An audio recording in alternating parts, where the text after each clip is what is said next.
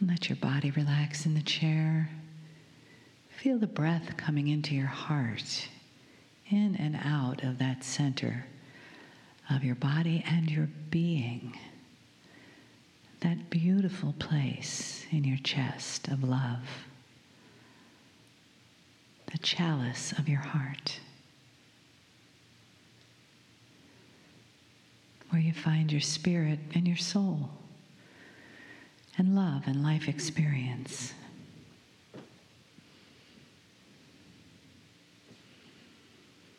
Where you find your gratitude and your caring.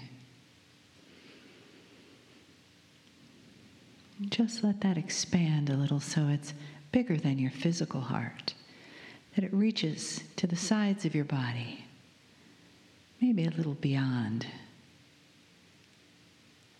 so that as each one of you do that, the room becomes filled with that heart energy breathing and beating together, ready to receive these beautiful messages of love and honoring for you.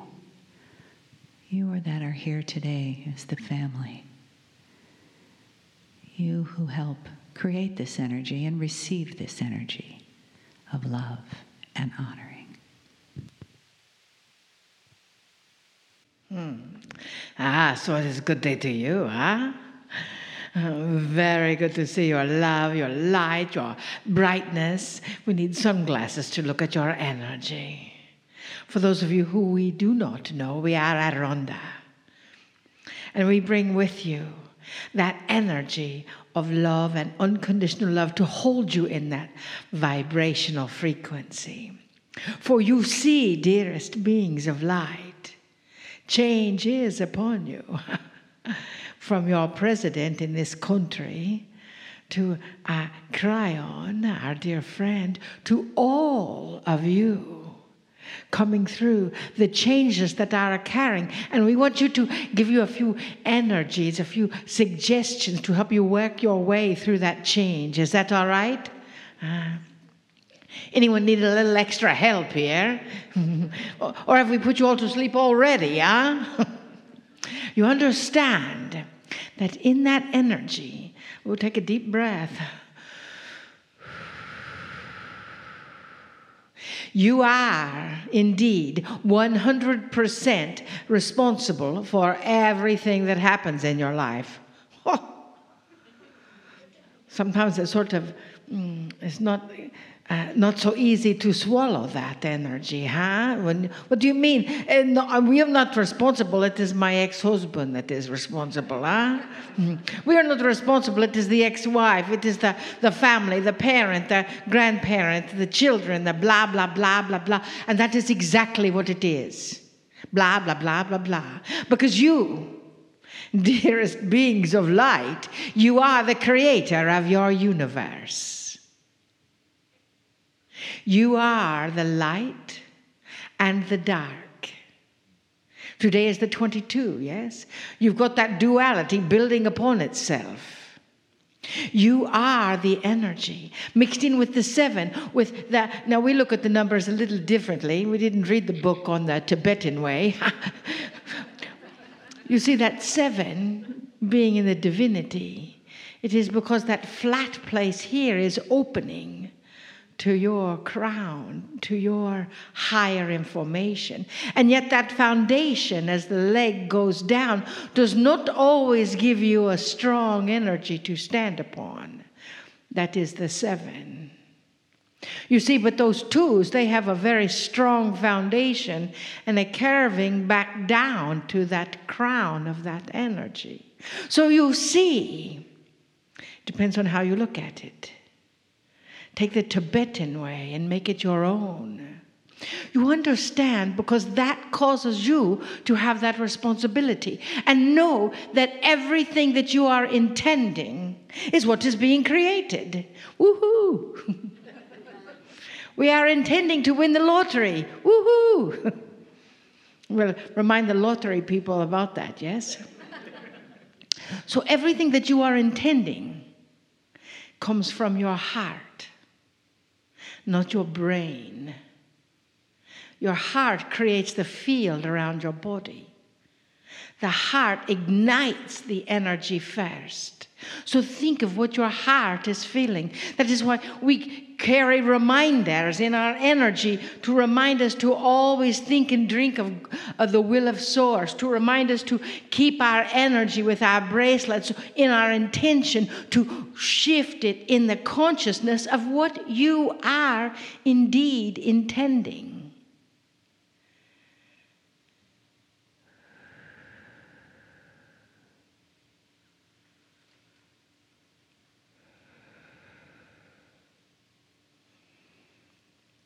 Hmm. Dearest beloveds, I love you so much. Your intention has brought me here again, reborn into your heart. Your intention is your creation, as it was mine. And just with your president in this country, I also was a catalyst of change. I was a catalyst that shifted consciousness. Now you saw what happened to me. I don't think that's going to happen to your president. And yet, your intention is that force of activity. Your intention is that love. So I implore you to keep your love at the forefront of your energy. To keep your balance at the foundation of your creation. How is your heart feeling? Breathe into your heart daily. That is where I am, and the masters of your realm. It is indeed you, each one of you. who are creative life force of this planet. What are you doing with that responsibility? You have taken steps to create a wondrous world. You've showed up here. You're willing to the change that you wish to see on this planet. I am here to help, to assist, to grow, to embrace, hmm, and quite simply, to love. It is an old question. But I would ask you when you are in a place of indecision, in a place of not quite knowing what to do, to ask yourself,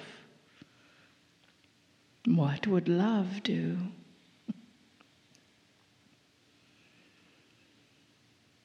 Remember,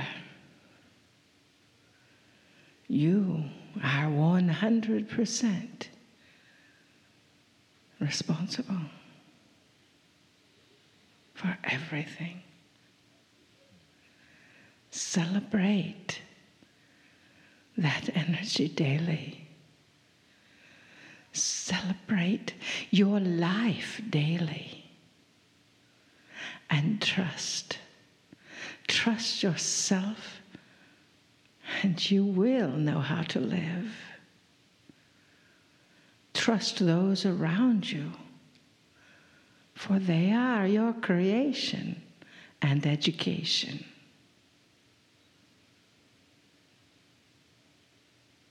But most of all, love. Love you. Love the person sitting next to you. Love your light. Love all. I love you deeply. Namaste.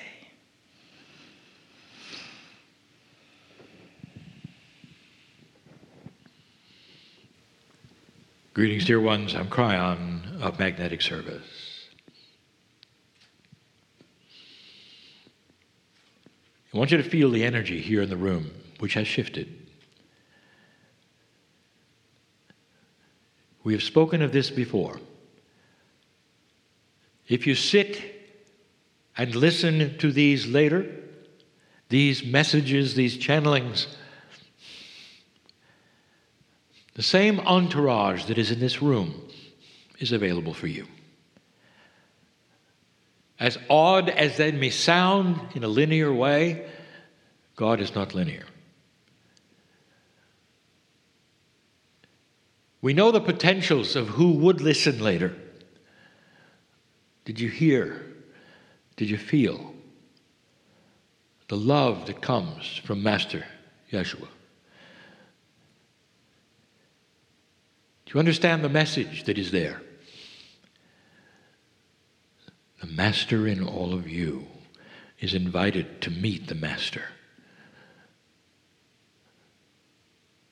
All, all of you have light and dark.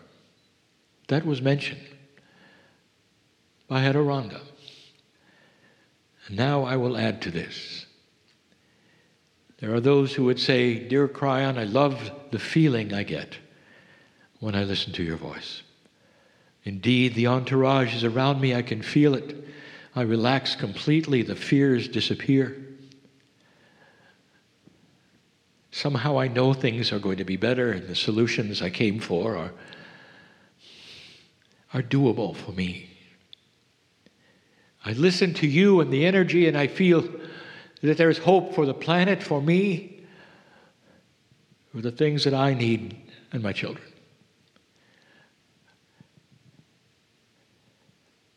And I'll say to you that this is acceptable that you would love this. And I would say, Do you understand where this comes from?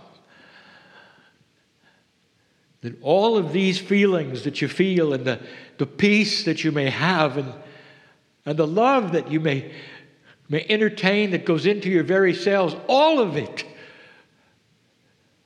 is coming from a place that you originated from. All of it. Masters, each one, let me remind you of something. Number one, you came from the stars. Number two, you came from the great central source. God is inside. Number three, you were born magnificent. All of these things. And that which is from the Creator is what you feel when you hear me. When you hear Adironnda, when you hear Yeshua. Compassion, benevolence, pure love is the essence of God. And all the rest is the human puzzle. What if I told you, literally, that you could capture everything you might feel that is only in this channel? You could capture it all because it is there in you. Why are you resounding with this peace? If it were not in you already. It's being recognized, it is being analyzed at some level and saying, I want it, I believe it, it's me. The next question is what then gets in the way of the purity of the love that is you? And you might then start a laundry list, you call it. Well, there is this, and then there is this, and then there is this. And everything, everything that you would then list to Spirit is of your own design. this is the human portion. This is the part that you control so completely. And yet you believe it may be chance or controlled by others. It isn't. The compassion that you may feel here is what will heal you today. I want you to get your metaphysical eraser out right now. And if you have a laundry list of what you believe is in the way of discovering all of these things, I want you to put them on the blackboard of your mind and start erasing them. And I want your mind to see them go away. Put the names, put the conditions. There are those who are here right now that are asking for healing and health, that are afraid of certain things. There are those who are reaching the end of their string, you might say, for difficulties in certain situations. I know what they are. I want you to list them on the blackboard right now. Then I want you to take your hand in your mind with the eraser. And I want you to start erasing them letter by letter. And I want you to feel so empowered and so much of the creator that you are as you watch them disappear. And there would be those who would hear that and says, This is silly child's talk. Really? You ask the ones that are healed by doing these things because they're taking control of the things they thought they were not in control of. Those of you who are looking at your bodies and seeing the difficulties and erasing the names of what the doctor has given you, your cells are watching that go away letter by letter by letter. It's real. The conditions that you find yourself in life that are difficult or frustrating, I want to tell you, as the creator that you are, that the very ethers and the angels around you are watching them disappear letter by letter. You're taking control. And when you leave this place, you'll know this because you're going to feel it. You're going to know that something has changed. Dear ones, you're not a victim of this world. You just aren't. You just aren't. Adironnda said, You are the dark and the light. And you are. You can create the darkest for you, you can create the light for you. This is free choice. You probably thought that you're here in free choice, meaning you can do whatever you want to. I'll tell you, you are here because you are free to erase those things on the blackboard. That's why you're here. We need you to remain in joy. This planet is going to shift. This planet is shifting. One by one, when old souls start to erase that which is frustrating them and creating fear in their lives, they don't feel they're getting anywhere. I don't care how old or young you think you are, it has nothing to do with that. If you can live a life of balance and joy on this planet, I've told you this before. It's like a field, it's like an infection of joy in the planet. It goes into the planet, and you are serving this shift simply by being balanced. You don't have to go out and write a book or teach a course.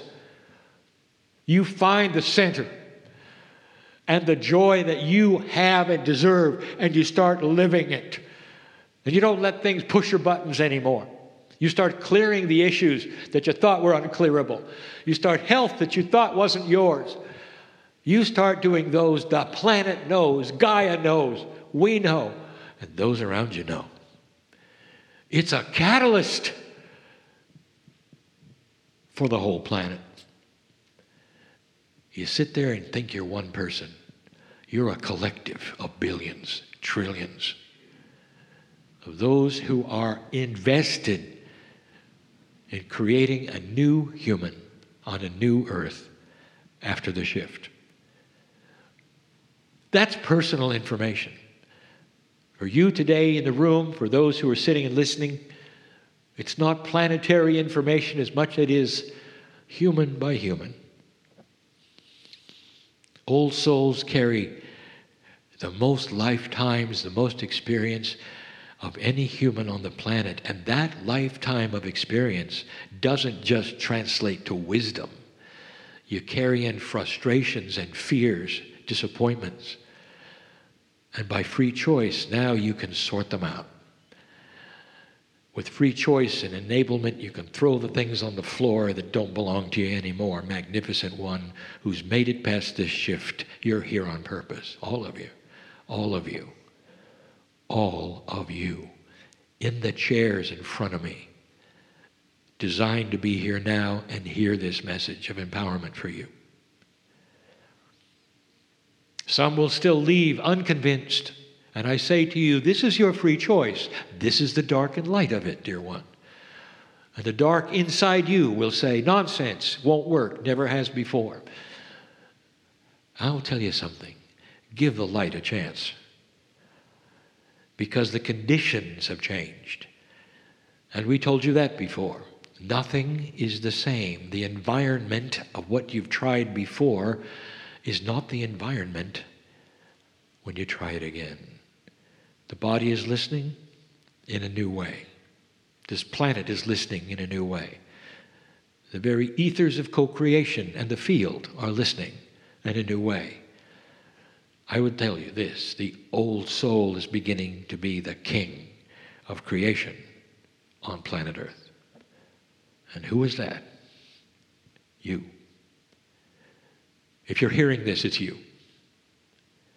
That is the message of all of us in a time that is difficult because it's a shift, a paradigm change. You're leaving the playground and starting to ascend in consciousness, and you're experiencing things you never, never saw, things you never felt. Don't interpret them as negative, dear ones. The things that are happening around you that are mysterious are not mysterious to God. Celebrate that which you don't understand, you don't know. As things you simply don't understand and don't know, but understand this that the light is responsible for most of them. Hard to imagine, hard to believe. Two steps forward, one step back. That's how growth happens. That is what is happening now. This is the message for today. And of course, another one coming later. And so it is.